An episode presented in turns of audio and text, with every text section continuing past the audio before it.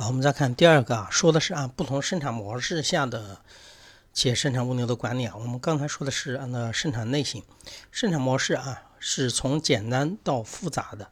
最开始的生产模式是比较简单的，是什么呢？作坊式生产，比如说一个家庭对吧，在一起做一些简单的生产的制造，比如农业社会对吧，作坊式的这种手工的生产，又称单件生产。是最早的十六世纪的，对吧？比如说欧洲啊，其实中国的话，早期也是这样的啊。比如说明朝的时候啊，都是作坊式的生产管理的比较什么低下啊，纯手工的制作，而且手工的制作都是一件一件的生产，也没什么流水线啊。那这个的物流的话就很简单，很简单的啊。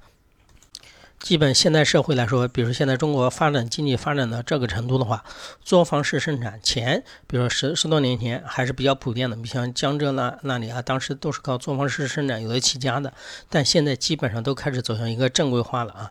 就是你看，从作坊式生产向什么生产过渡呢？大规模式生产，比如说有流水线呢，对吧？有机械呢，就是工业社会大批量生产模式啊。那大批量生产模式盛行之前，我们前面也说过了，什么 MRP 啊，对不对？不就出来了吗？就可以要把这个物料要提前要算出来，要组织物料，这是最重要的，对吧？那我要做大规模生产的话，物料先准备过来的话，就可以保证整个生产的连续性啊。好，再看后面一个不一样的，随着我们销售也不一样，你学这门课一定要把前面的东西也要拾起来啊。要把前面的生产，把前面的营销也拾起来，因为我们在前面的时候说过营销的变化。以前的营销是什么？以产定销，生产什么卖什么。现在不一样了，以销定产，客户需要什么我就生产什么，那就转变成多品种、小批量生产。为什么是这样的？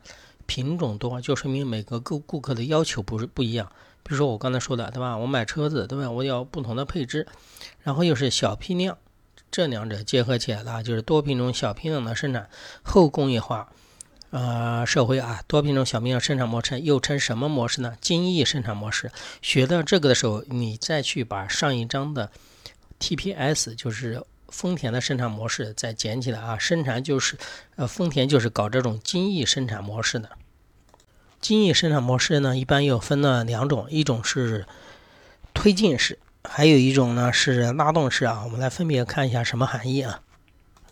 比如推进式里面第一个按计划生产，这里也有计划，但是我也是按照市场啊，比如调查市场以后，哎，客户需要什么样的，大概需要什么样的啊，然后呢，比如分了多少个品种，然后呢，我通过 MRP 计算出来需要多少的物料生产。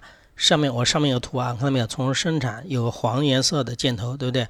它是从上往下有一个推动过程，按计划生产，到后面呢改变了。变成什么？按需生产，我不是按照我对市场的预测分类，我是完全按照谁来做呢？是完全按照市场客户每一个人的要求来定定制，不像我刚才说的，我自己把它区分啊，大概分了多少个品种，对吧？呃，厂家自己预测，然后进行生产，这个不一样了，这个改变了，直接变成按需了。客户具体定制什么，你才生产什么；客户下单了，你才生产。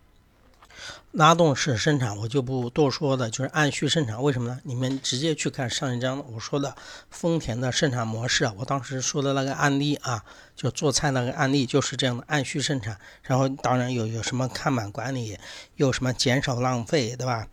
这些前面都刚刚说过了啊，你们主要记住了。有不同生产模式啊，有这三种啊，作坊的大规模的多品种小批量，多品种小批量呢又是什么精益生产？精益生产下面又分了两种，推进式和什么拉动式啊，这是生产模式的不同，下面区分。然后我们刚刚说过呢，是生产类型的区分，有项目型、单件小批量型，千万不要把两者弄混掉了，知道吧？考试的时候问你不同生产模式下的，你要能够选得出来啊。